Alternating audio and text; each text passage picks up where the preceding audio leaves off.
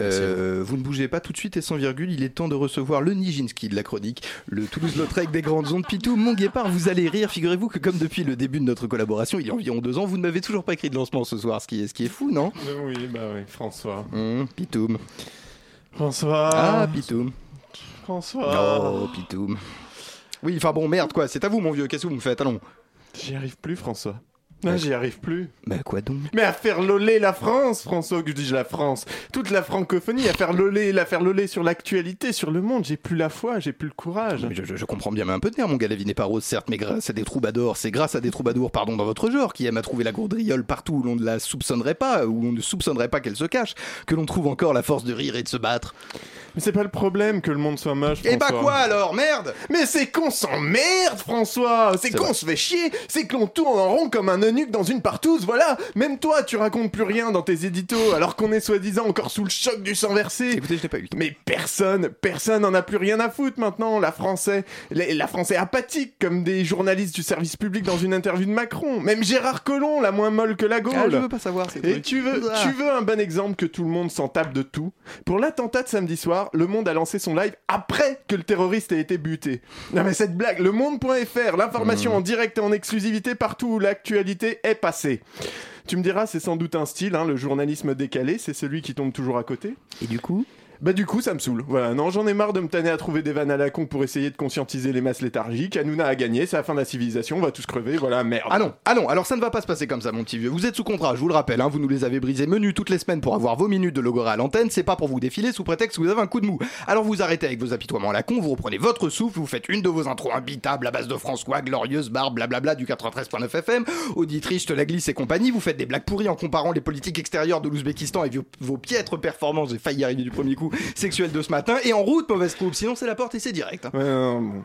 Bon, alors, François, mec, euh, au micro, à la radio, voilà. Croyez-y, mon vieux. Enfin, au- auditrice, auditrice qui est, qui est là, hein, sans doute, on sait pas, je dévisse. Nous sommes des mous, des bons à rien, abrutis par la comptine lancinante du pragmatisme libéral qui nous rabâche à longueur de journée que c'est comme ça, que tout est comme ça, qu'on n'y peut rien y faire, qu'il faut être réaliste et qu'à force de rien pouvoir y faire, on n'essaie plus rien d'y faire ni ici ni ailleurs. Bonjour Voilà, oui, je respire un petit peu. Quand le monde ne s'amuse pas à poignarder des passants pour exister et demander à ce qu'on le bute, ce qui correspond à peu près au degré zéro du martyr, hein. je veux dire, un martyr qui supplie des flics de le tuer, c'est à peu près aussi glorieux qu'un comptable qui viendrait supplier qu'on lui donne un tableur Excel. hein. C'est pour ça que t'es là, connard. Niveau héroïsme, on se situe entre Cambadélis qui se lance dans la primaire de gauche debout sur des palettes et moi qui tue une... éternelle.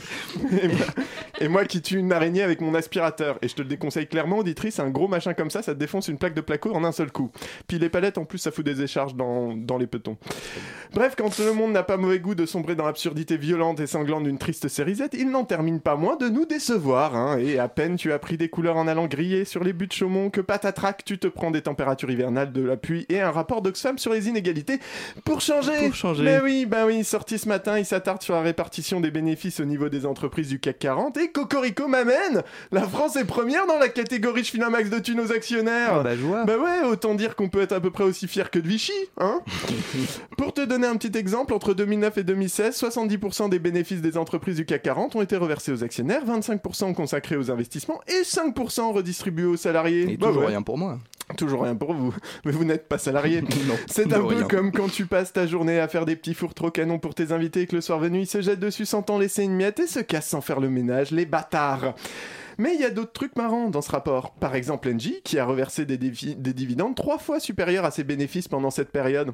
En fait, c'est à Engie qu'il faut demander où trouver l'argent pour payer le service public, vu que visiblement ça leur pose pas de problème de l'inventer.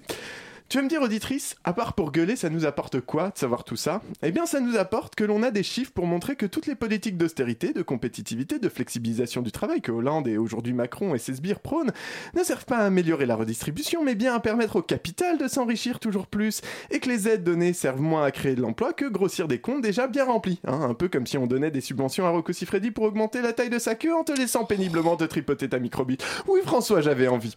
Et crois pas que Macron va changer quoi que ce... Ne crois pas, pardon, que Macron va changer quoi que ce soit. Le mec est contre l'intervention de l'État et il est pour la responsabilisation des entreprises, ce qui revient à laisser un môme dans un magasin de bonbons en lui demandant d'être responsable et de ne pas en manger.